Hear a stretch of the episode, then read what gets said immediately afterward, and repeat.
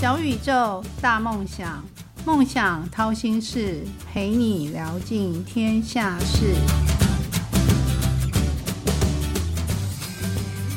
欢迎来到梦想掏心事，小宇宙，小小问大大，我是主持人王小小。听众们知道吗？对于大部分的人来说，其实一生有百分之九十的时间都是待在室内，而不是室外。大家知道墙面的面积是地面的三倍吗？那墙面的涂料的选择，其实影响着我们的健康。请问，如果鱼缸的水如果不干净，里面的鱼还能活吗？我们要有健康的空间，才会有健康的身体。因此，今天小小邀请到一个知名的得力油漆林安妮行销总监与台北市室内设计师工会的苏建明，一起来到小宇宙分享如何让我们的生存空间能够更环保与更健康。请今天两位大大跟听众们打声招呼。安妮，Hello，大家好，我是得力涂料的行销总监 Annie。然后过去呢，主要都是在做品牌的行销，那包含了日用品、食品，然后到现在涂料这个产业做过，就是各种不同的产业、不同大大小小的品牌的行销。那工作之余呢，我其实跟可能很多听众一样，就是喜欢睡觉、追剧，跟重度的网络社群成瘾这样。所以其实呢，最近也试图在做一些这叫社群的排毒，然后加班的时间可能会利用一些时间到健身房去跑跑步，或者是做一些重训。这是我们的今天的一位大大安妮，另外一位大大呢，他是台北市室内设计工会的苏建明，他其实也是亚瑟室内设计师的一位设计师。听说他有个很厉害的一个 logo，是十八岁就设计出来的。建明跟大家打招呼吧。各位观众好，我是 TID 台北市室内设计中央商业同业工会张理事。也是亚瑟室内装修设计有限公司的设计总监，朋友们也常叫我 Arthur。那讲到我公司的 logo 的话，其实跟我的这个兴趣其实是有关系。这个 logo 的话，大概是在我三十年前就已经成型了，就是我现在公司的那个呃一笔画成的那个 logo。那呃当时的话，其实是呃又因于我自己对于将来的这个理想跟想要从事的工作的一个期许，所以在很早期的时候，这个概念就已经成型了。嗯，他说他三十岁的时候，三十年之前就已经有一个很棒的 logo，很棒的一个梦想，想要往这个方向一路朝梦想去追逐。但其实他看起来只有二十岁，可能一出生的时候就设计了这个。对，所以我才他可能在妈妈肚子里面就开始想这个一笔画成的 logo。那欢迎今天两位大大，嗯，很荣幸请到大家一起来跟我们分享如何让我们的空间更健康。是，甚至于我们的事业能够永续，能跟这个世界做一个关联、一个助力啊，就是我们是说加分的动作。那总监就是安妮，你可以分享一下，你自觉得自己像哪一道料理吗？或者是哪一种水果、哪道菜？这是我们节目中固定要问的，常把很多人考倒。对，这个问题蛮难，从来没有想过。那如果我要形容我自己的话，我可能会选择洋葱。就是它也不不算一道食物了，算一个食材。对，那为什么会选择洋葱呢？是因为我觉得就是在年纪比较小的时候，我就个性比较像是生的洋葱，就是比较呛、比较冲一些，就是很喜欢表现，然后什么都要冲第一，就是很像生的洋葱。那大家知道，就是洋葱就是炒过之后会越来越软，然后那个呛辣的味道会越来越少。那我觉得其实就很像，就是在比如说我进入大学或者是进入社会之后，开始到了一个比较大的群体里面之后，就学会一些比较柔软的人际技巧，所以就是跟年轻时候的那个比较呛的洋葱就会有一个区隔。对，那我觉得可能再过十年之后，可能就会变成。洋葱汤，就是已经看不到洋葱的形体了。那你可以偷偷告诉小小，你很爱哭吗？因为洋葱常常让我们流眼泪。哦，是。嗯，对，没错，就像切洋葱的呃时候一样，其实就我刚刚提到我蛮爱看剧的，所以其实我是一个哭点蛮低的。嗯，对，常常一个人在家看剧，可能就会哭的稀里哗啦。小小也是常常访问来宾，他讲了一个很感人的故事，小小就开始哭了。真的？好，那我们等一下努力看看。超丢脸的。那我们请那个建明大师。呃，其实我在以前念研究所的时期呢，那个时期的话，我个人是比较偏好葡萄的。我印象深刻就是从我们那时候在念书的时候，老师在上课的时候就会让我们边喝着葡萄陈年葡萄汁啊，就是红酒的部分，然后开始谈论的各式各样的设计。那在很有气氛的这个情况之下，让大家去做脑力的激荡。再来就是西方的这个设计文化艺术的话，其实葡萄酒也是占了一个很重要的一个呃构成哈。但是呢，随着这个时间的转世，现在的我对可能更喜欢的是苹果。好，那。呃，原因就是因为大家都熟知的那那句英文谚语，Apple a day keeps the doctor away。对，然后再就是因为它给予人就是非常正面跟健康的形象，而实际上我真的是每天早上都会有这个水果，都会有一个苹果在我的这个餐桌上。对。那你们两位可以聊一下自己的第一个梦想吗？呃，可以分享一下，就是我是如何开始就是行销成为我的梦想的。那其实我大学的时候念是呃正大商学院，然后记得呃当时是念国贸系，然后但我去修了一堂气管系的行销学的课，那老师是别联地教授，到现在还记得。然后当时上那堂课，我就觉得天啊，行销真是太有趣了，就是同一个品牌、同一个产品，就是可以做出好多不一样的花样，甚至不同的国家可能又会针对当地的一些风俗民情做出不一样的。一些不管是广告啊，或者是沟通，或者是跟消费者的互动，所以当时我就觉得，就是哦，行销就是我一生的志业，我一定要朝这个方向发展。对，那这个是大概是我大学的时候比较确立的一个目标的一个起源。所以现在在得力涂料也是负责 marketing，对，也是负责行销。那建明。如刚刚跟各位听众所说明过的哈，其实在我将近三十年前，我就已经决定要从事空间设计这个行业了。那除了 logo 在那时候就已经成型，我那时候也在思索以及决策着我要从事建筑或室内设计。那建筑的部分的话，如大家所知道，它的从设计跟具体落实的话，可能短则数年，长的话十多年以上是非常常见的这个情况。再加上很很多的建筑法令规章等等的规范，需要很长的时间才有办法酝酿出一个。呃，实地落成的一个项目，而室内设计的话，所需要的时间相对于就短了很多。于是乎，我的这个脑脑袋中的这个设计理念跟想法，可以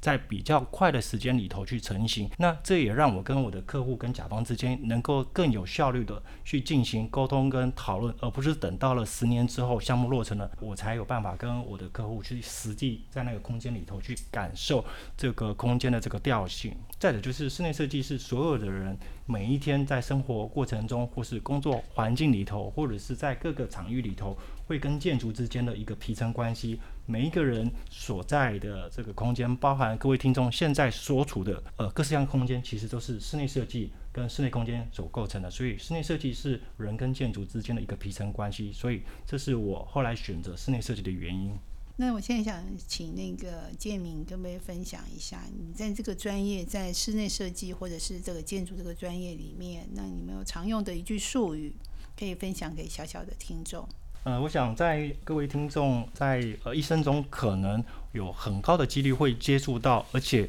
可能也听周遭的身呃身边的朋友听过，但是不是很清楚它的这个意义，或者是该怎么样去呃应对这个事情，就是所谓的建筑客变。那这个情况是发生在建筑的这个预售屋的时候会呃遇到的这个事情。比如说我今天买了个预售屋，那从建商开始启动施工之后，在一定的时辰里头，他会通知说好。是不是要进行客变？那它带来的这个意义跟价值是什么？就是这个空间以住宅来讲的话，这个空间之后，我如果有一个想要成型的格局，或者是里头的空间设计，比如说我的插座要在我的右手边有三个、两个等等，所有里头的机电、空调、消防以及格局的部分的话，在建筑开始起造的时候，就可以依照自己的理想去放置在对的位置。它有几个重要的指标跟意义，就是减少之后建筑完成的时候。去拆除墙体所造成的浪费，以及时间的消耗，以及不必要的费用的支出。在现在我们这么重视这个永续节能跟环保的情况之下，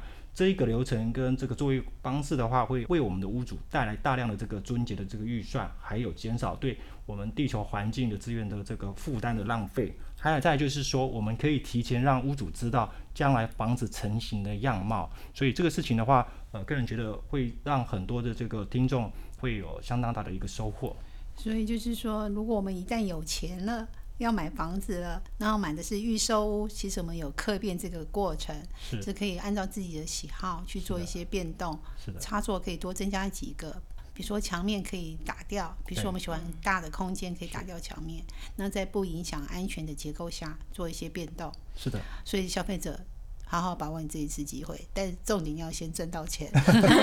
要先买下那个预售户，先买下预售。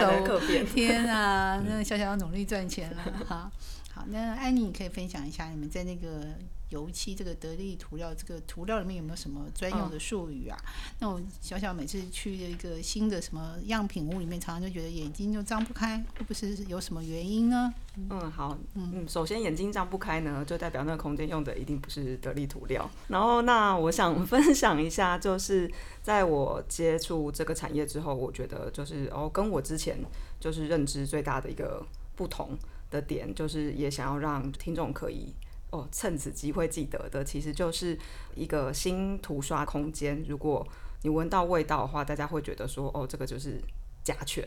就是因为涂料里面有甲醛，所以会闻到这个味道。那这个其实是错的，就是那个味道并不是甲醛，然后甲醛它其实是无嗅无味的，所以味道这件事情本身跟甲醛的关系并不大。那有味道呢，有几个可能，一个是呃可能使用的是油性的涂料，那以往大家用很多油性的涂料，所以大家才会一直称为油漆油漆。对，那其实近年来就是包含在欧盟联合国这边，其实都在推广是水性的涂料。那得力的话呢，呃，因为我们是呃荷兰，我们是一个欧洲的公司，那其实我们都是遵循的一个最高标准，所以在台湾这边呢，我们是只贩售水性的涂料。对，那水性的涂料比起油性涂料里面就会少了它的溶剂，不是用挥发性的有机的溶剂，比如说像是甲苯啊、松香水这些的，它要去稀释，它就会产生很重的味道。呃，其实有可能是因为你用了油性的涂料，所以这个味道很重。那如果用的是水性涂料的话，基本上只要维持通风，可能三到五天。或者是就是我们有些涂料有添加了净味的配方，甚至是施工完之后立刻晚上就可以入住了。所以呃，其实大家如果觉得说新的房子装潢好之后有味道呢，可能不是因为甲醛的关系，但是甲醛呢又是另外一个问题了。这个等一下我们可以来好好讨论一下。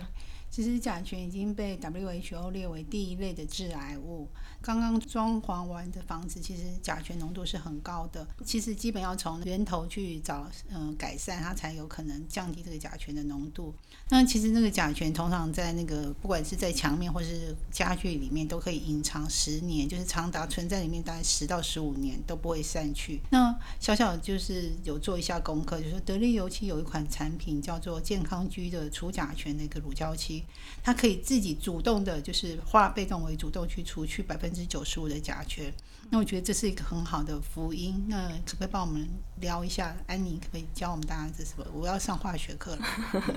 好啊，因为甲醛其实不止呃，在家里面的话，不只是涂料，就是可能会有甲醛，也有包含了，其实大部分是来自于大家买的一些家具，或者是大家可能会做一些装潢的一些板材，它的一些粘着剂里面可能有甲醛。那这些甲醛会很难挥发掉，那就像小小刚才讲的，它可能存在家里面十年、十五年，慢慢散发出来，大家会不自知的一直跟这些甲醛共处。对，那我的鱼缸水就一直不干净。对对对，那之前也有一个是甲醛浓度真的超标，然后造成甲醛中毒，然后一家人搬进去之后呕吐的一个新闻。对，那那个就是可能真的是太不透风了，所以甲醛浓度超标的情况。那我们的这个健康居的主动除醛的这个产品呢，我们是添加了一个主动除醛配方。那这个配方呢，好，就是接下来上一个化学课，就是呃，大家知道甲醛的分子式呢是 CH2O O。那我们的这个配方呢，会让我们的涂料的这个墙面呢自动吸附甲醛，然后会把它的碳分子，也就是这个 C 吸住之后呢，把 H2O 吐回去空气里面。所以呢，CH2O 就会被拆成 C 跟 H2O，所以碳分子就是被吸附在墙壁上，那只剩下水分子释放到空气里面，所以我们就把这个甲醛的分子式给化解掉了。嗯，好赞啊！对，所以大家可以想象说，就是假设墙面涂了我们这款健康居的除甲醛乳胶漆的话呢，就相当于是这个空间有一个二十四小时的除甲醛的空气清净机在运作。好处是就是是一个不用再多添购，或者是也不用再用更多的能源的一个方式。那也不用就是呃每一个房间都好像要有一台，所以其实只要用这个涂料就可以了。就是说，其实是利用一些化学的原理，所以小小说的是化学课，把那个分子结构改变，把吸收了硒，然后吐回来 H2O，对，所以我们空间就变健康了。这样子很赞哎，我觉得这是一个很好的发明，也是造福人类的一个，就是环境永续的一个很好的一个产品。小小另外又觉得说，看到你们的官网上有有发布一些就是每年度的色彩，因为室内设计师。会着重在色彩的一些调配嘛？但色彩的调配又跟空间的那个涂料有关。那我觉得你们那个得力是不是每年都有发布一些新的一些色彩的趋势？可不可以帮我聊一下？二零二四好像已经最新的已经发布了。嗯，对，我们在九月份已经发布了针对明年的趋势色，就是一个叫闺蜜粉，玫瑰的瑰，甜蜜的蜜，闺蜜粉。对，非常听起来非常少女，但其实是就是男生也不会排斥的一个颜色。其实趋势色这件事情，我们得力。的美学中心已经发表了超过二十年了，就是每年我们都会在年底的时候，针对明年的趋势发布一个趋势色，这样子。其实是美学中心的这些色彩的专家，然后可能会集结一些，比如说社会观察家、一些大学专业的教授，然后以及或者是还有一些时尚编辑，然后或者是一些社群编辑，针对大家对社会的观察，然后去呃找出一个能够体现现在一个社会现象的颜色。那像过去两年的呃，在疫情之下，大家比较没有跟群体生活的时候，就是比较会呃着重在自己身心灵的发展的时候，我们的颜色就会是比较像呃二零二三今年的趋势色其实是野麦黄，是一个比较贴近大自然，所以是比较呃注重人跟大自然的一个互动。那现在疫情已经过去了，所以那人们又回到了一个群居的生活。那群居的生活，大家其实就会想要在各个大的群体里面找到一个归属感。对，那所以二零二四年明年的这个闺蜜粉这个颜色，其实强调的就是希望让大家可以有。家的归属感的感觉的一个颜色，那个闺蜜粉四处都可以看到。对对对对就运用运用还蛮广的，运用在不同的空间。对，其实你们也有一个 app 嘛，可以事先让你的空间，嗯，就是配上这个颜色之后会有什么样的感觉？对对对，就是呃，听众可以下载空间配色大师得力的空间配色大师的 app，里面可以呃用 AR 的技术，然后让得力的两千多种颜色，大家可以就是。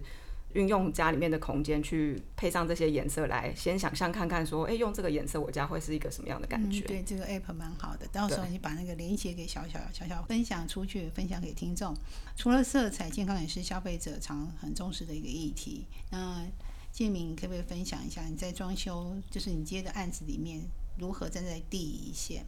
帮消费者做好把关的动作？没问题。呃，一般我们在进行室内设计前期规划的时候呢，呃，除了选材方面的话，呃，首先一定要重视这个绿建材、低甲醛跟环保的材料之外，在工法以及在我们呃屋主生活环境的这个健康状态的维持下，我们会衡量三个点，一个就是阳光、空气跟水。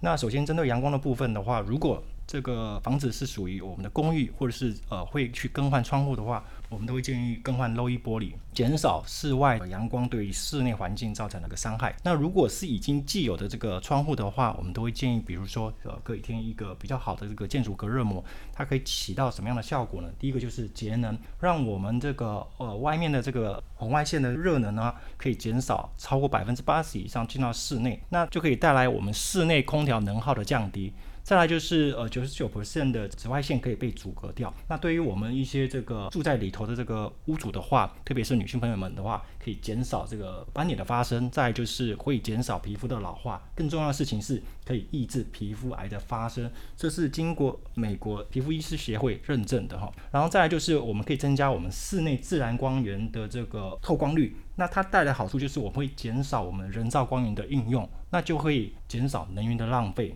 甚至是有另外一个情况，就是说我们台湾有很多的房子其实是狭长型的，最大的问题就是光线进不到里头。如果善用这个建筑这个采光膜的话，它可以让光线进行一个折射，也就是一般如果是上往下照射，比如说光线进来之后落在窗边的地板上的话，那经过这个薄膜就可以把这个光线透到这个比较里头的这个空间，比如说它反射到天花板上。就会让我们的室内在日间的时候比较明亮。呃，反而言之就是减少我们的这个呃人造光源的这个浪费跟能源的浪费哈。这是有关于阳光的部分。再来就是空气的部分，很多人现在房子里头的这个空气条件的话，湿度太高，所以导致于衣物跟这个寝具不容易养护，因为容易发霉，会有很多的尘螨。于是乎，在我们的室内设计规划的初期的时候，就把这个除湿系统纳入的话，我们就可以让室内的这个湿气维持在一个很健康的状态。那我们皮皮肤当然也可以处在一个比较好的这个状态。再来就是一个很重要的事情，就是现在呃生活在都会区的很多的这个住户的话，很多时候是不开窗的。那如何能够在冬天很冷的时候，或者是在夏天热到爆炸的时候，能够把我们的空气做有效的交换，就是。让室内的二氧化碳能够释出，而我们的新鲜的氧气能够进来呢？全热交换器的应用就有其必要性了。而且再来就是它可以过滤 P 二点五，还有让我们空气达到净化的效果。再就是水的部分，我们全户过滤系统的话，可以让我们自来水中的氯气大幅的降低。各位可能不知道，在每天洗澡的时候，那个自来水从花洒出来，呃，接触到我们皮肤上的这个氯气是会被直接吸收的。那如果经由全屋系统去把这个氯气在前期就把它过滤掉的话，其实对我们的这个身体健康是很有帮助的。再来就是所谓的这个龙头，不管是厨房龙头或是一般我们的面盆龙头的话，如果采用无铅龙头，就可以减少铅这个重金属融入到水里头，让我们在洗脸、在洗涤蔬果的时候，进入到我们的这个呃餐饮供应链里头。以上的话大概就是很简单的阳光、空气、水的一些建议方案。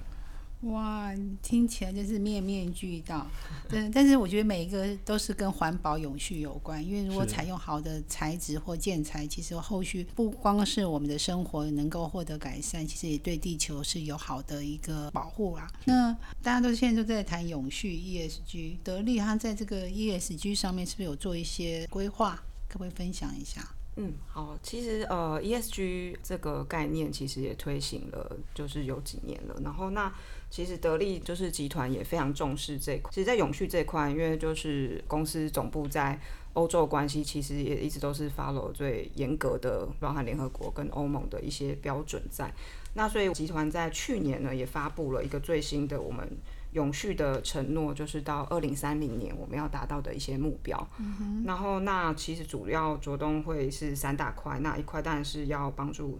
呃气候变迁，那减少碳排啊、碳足迹。跟就是使用再生能源这一块，那第二块呢，主要是循环的经济，循环经济这块比较是就是一些能源的回收、再利用，或者是包含我们的包装的材料里面能不能使用就是一定比例的一个回收材料。那第三块的话呢，比较是跟人有关，那人呢不只是是集团内的员工的一个健康福祉，那也包含了就是我们希望可以关怀社会，去贡献更多我们的心力。所以，像在台湾这边的话，今年我们其实有跟几个公益团体合作。那例如就是一个是游戏社创，那游戏社创呢是主要是扶植一些街友们，去鼓励他们培养一技之长，然后让他们可以重新回到这个社会。那他们在做的是去清洗整理一些老屋或是遗屋。今年针对一些就是有可能独居老人，呃，他的居住环境非常差。的一个居住环境，那我们赞助了一些涂料，那尤其社创呢，就是去帮他清洗屋子，重新涂刷，然后重新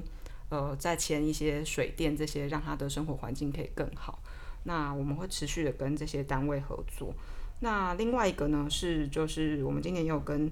逆风剧团合作，就是我们的这个趋势色闺蜜粉。那逆风呢，主要是有很多的中辍少年，他们就是在逆风这边可以上到一些表演艺术的课程，或者是他们其实本来可能就可能会创作啊，会弹吉他，会唱歌表演这样子。那这边就是有一个空间，像是他们的家一样，就是因为有家的感觉，就会很适合我们的闺蜜粉。所以我们今年也有提供了涂料，让他们可以重新涂刷这个他们的一个表演的一个空间。那如果我们发现我们周遭的，就是附近的邻居有那个空屋或遗屋那种，我们要怎么跟你们联络呢？呃，这个其实就是呃，可以跟游戏社创这边做个联系。那游戏社创的话，在呃脸书上面就可以搜寻到他们。有是朋友的有，然后洗刷的洗，然后社会的社创意的创，游戏社创，嗯嗯，就可以联系到他们。那其实我们现代因为缺工很严重嘛，就是常常都。有心想要改变，但是找不到工人，所以现在就是 DIY 很盛行。那我在你们的得力那个官网上也看到一些 DIY 的方法，就是怎么选择油漆，要怎么配颜色，甚至怎么样挑出适合自己风格的墙面。那可以分享一下吗？建明，你觉得 DIY 是趋势吗？呃，在目前各个行业缺工的情况之下，这个部分确实会两极化的发展。就是对于施工品质如果比较要求的甲方跟屋主的话，他确实还是会需要一个专业师傅来进行施工。但是呢，如果时间上稍微比较充裕一点，或者是临时，或者是偶发，或者是可能涂刷面积没有那么大的情况之下，很多民众可能会选择说：好，那我就是就近在我们这油漆厂商这边有提供电脑色票的这个店家去采购油漆或指定油漆，然后交由我们的油漆。师傅去进行零星施工，或干脆自己采购一些零配件来去做涂刷的动作。特别是在一些情况，比如说可能墙的边雨，比如说窗边可能油漆剥落了，那这种情况之下可能不用花太多时间。那与其要等很久去叫一个师傅来去做一个修缮的动作，往往倒不如就是自己就近附近的这个料行买个油漆啊，就可以来把这个事情做一个涂刷。或者是有的时候，我们到了过年的时候，要请油漆师傅来去帮家里做一个焕然一新的调色的动作，或是去做呃全面的粉刷，这时候也不太容易，因为传统来讲的话，在农历年前是华人施工旺季，所以缺工的情况只会更严重。这个时候，很多的比较年轻的这个屋主，或或者是呃我们一般民众的话，就会选择说，好，我趁着过年前大扫除的时候，顺便把家里的这墙面做一个粉刷的动作。那新年新气象嘛，所以让家里可以更替一个新的这个气氛，比如说今年二四年。是那个闺蜜粉哦，就可以选择用我们 ICI 的闺蜜粉来去做一个换色的动作哦。马上过年就要到了，可以请大家准备好这个材料。对对对，闺蜜粉也是一个很喜气的颜色。对，但是小小的经验就是，我比如说我去某某油漆行买了一个油漆，想要自己 DIY，但是它颜色就根本不符合我的需求，是不是在选择颜色上，其实我觉得是呃对颜色色盲或有颜色障碍的人，其实有没有更好的办法可以找到自己适合的颜色？得力这边是不是有什么好的方法？听说你们的色库颜色有两千多种，对对对，就是一般人很难想象，可能想说，哎，油漆有几种颜色选择，是三十种吗？六十种吗？还是一百种吗？其实我们有二零七九种颜色，然后可以供消费者做选择。然后那在漆店的话，都可以透过就是电脑调色，所以在每一家漆店调出来颜色都会是一样的。那消费者可以在呃利用我们的空间配色大师的这个 app 去。选择你要的颜色，并且可以就是像我刚才说，用 AR 先试试看，在家里面感觉是什么。那选定了这个颜色之后呢，就可以拿着这个颜色去油漆行跟他指定说我要得力的这个颜色，那他们就会用我们的电脑调色机调出来，所以颜色绝对会是准确的。哦，所以有有两个步骤，第一个先 App。找出喜欢的那个配色方法，对，然后再拿这个颜色，然后去你们的门市找到这个电脑选色的色卡。对对对，那如果觉得两千多种里面还是要挑出来，还是太困难。其实，呃，现在消费者也很喜欢上社群去看一些，比如说就是装潢的一些案例。然后，那通常就是设计公司也都会在分享这些案例同时，可能也会分享，比如说使用的是得力的哪一个色号。那这样也可以透过这些案例去看，说，哎，我也想要的感觉比较像是这样，然后那就也可以参考这个色号。哦，我觉得这个你们的那两千多种的颜色，好像小小在念书时画的色票一样，就是把这这世界上所有的颜色都要认识一遍，好精准哦。所以现在色盲的人也不要怕了，有色选色障碍的人也不要害怕。对对，但选择障碍的人可能会觉得有点惊慌。可以用那个 app，可以在太多种颜色。对对对，然后我们官网上面其实也有一些配色的一些建议。就是会把可能想要的是比较大地风，那我们可能就会挑出一些颜色来做一个搭配，所以也可以上得力的官网寻找一些配色的灵感。对，其实蛮赞的，有那个 app 应该就很好用，就是专家设计出来的。对对对，设计师都很爱用。我今天二位两位大大可以分享给我的小小的听众，就是你们进入职场有一些生活的经验，或是自己的座右铭，或是说你可以给他们一些好的建议，就自己比较受用的话。好啊，那分享一下，就是因为我一直在行销的这个产业嘛，所以我知道其实也还蛮多，就是年轻人可能会对行销有一些想象或一些向往，嗯，觉得就是哎可以拍广告啊，可以做一些社群的什么活动很酷这样子。其实我会建议，就是如果对行销有兴趣的话，在学校的时期，我觉得其实可以去找一些企业实习的机会。因为呢，就是学校教的跟实际上面工作其实还是有一定的落差，所以透过实习的机会，可以去更了解产业，或知道说行销这个工作到底在做些什么，去进一步确定说到底是不是对行销这个工作有兴趣。行销其实是还蛮需要热情来支撑的一个工作。然后，那至于说就是可能要培养哪些技巧，再进入职场的话，我个人觉得就是抗压性啊，然后包含处理冲突的能力。因为在我们求学的时候，其实冲突算是比较少的，因为大家都比较 peace 一点。对，但是进入职场之后，你会发现很多就是冲突的场合，大家不是真的针锋相对，但是因为可能彼此的立场不同，所以你会需要处理这些冲突。然后，那再来。最重要的，其实对行销人来讲，就是说话的技巧。因为我们不只是对消费者说话，还有更多的时候，我们其实是要跟，比如说跨部门、公司内部或者是一些协力厂商进行很多很多的沟通。所以，沟通说话的技巧会是非常重要的。嗯嗯，对，哦，蛮好的建议。那那个建明呢？你呢？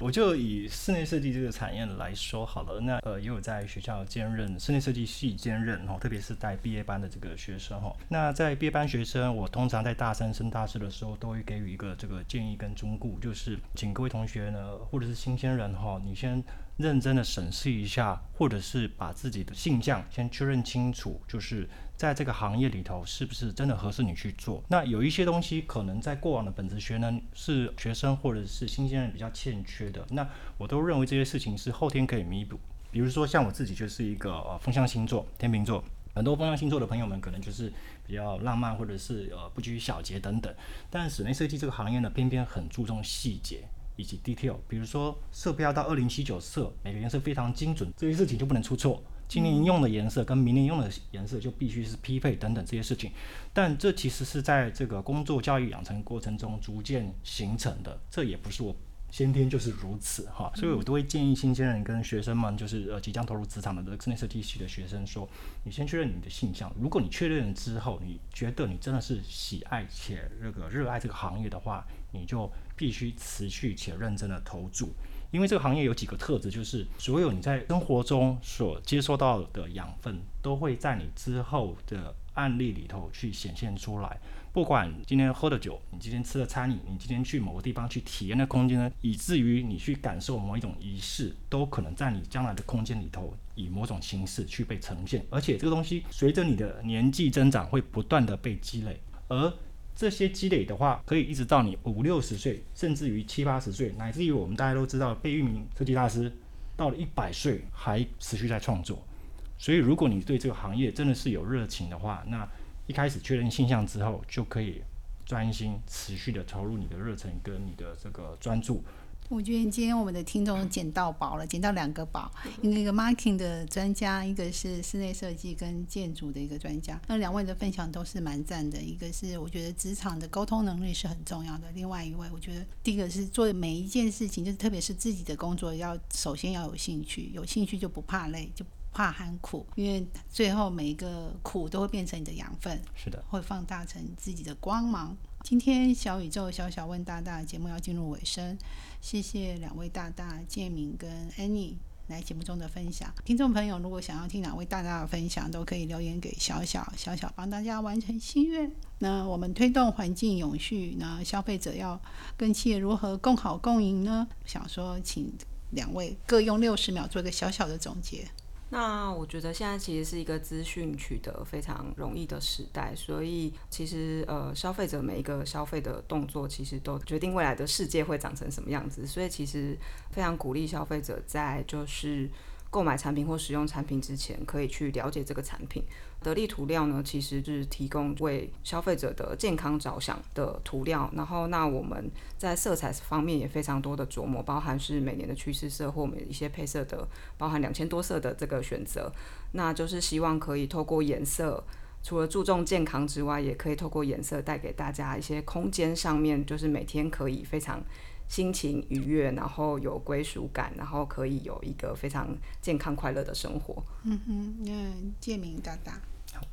以同样是以空间设计的这个角度来说，哈，不管是站在屋主就是甲方，或者是室内设计呃从业者的这个角度来说，的话，都一样，就是提升空间的质量，呃，优化空间的缺陷。空间跟人一样，呃，一定有好的那一面，一定有没那么好的那一面。所以，优化空间的这个缺陷，善用物料跟工法，做好一个工序的安排，以减少不必要的能源浪费以及不必要的这个经费支出，作为呃空间的核心价值。那这样的相对时空下的一个合理的空间设计方案，就是消费者。跟我们室内设计空间产业链之间一起共好共赢的最好做法。嗯，真的结尾太赞了。